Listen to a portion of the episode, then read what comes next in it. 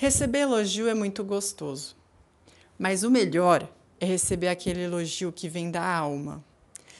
Aquele que na hora se estabelece uma conexão com a outra pessoa e que ninguém precisa dizer, porque a gente sente e sabe que aquilo é do coração.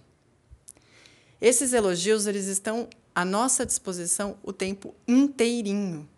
Mas nós estamos tão aflitos tentando resolver o que às vezes nem dá para ser resolvido que não percebemos.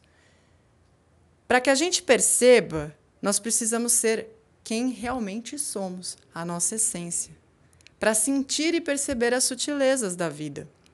Isso é aceitar quem somos, aceitar tudo, nossas falhas como nossas boas ações, e reconhecer quando falhamos sem ficar se matando, sem ficar se boicotando, apenas reconhecendo: falhei, errei, vou reverter isso.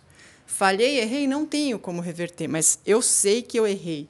Então, na próxima, já fica esse aprendizado. Quando a gente aceita quem a gente é, reconhece o que temos a melhorar, nós estamos conectados em quem somos.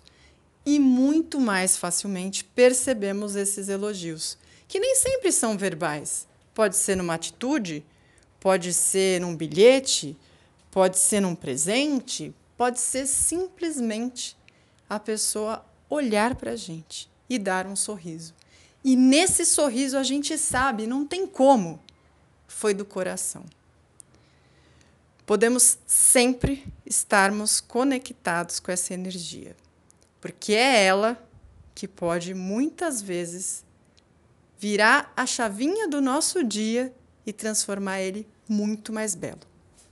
Eu sou Keila Caiane e esse é o Motivação em Áudio. Lembrem-se, juntos somos mais.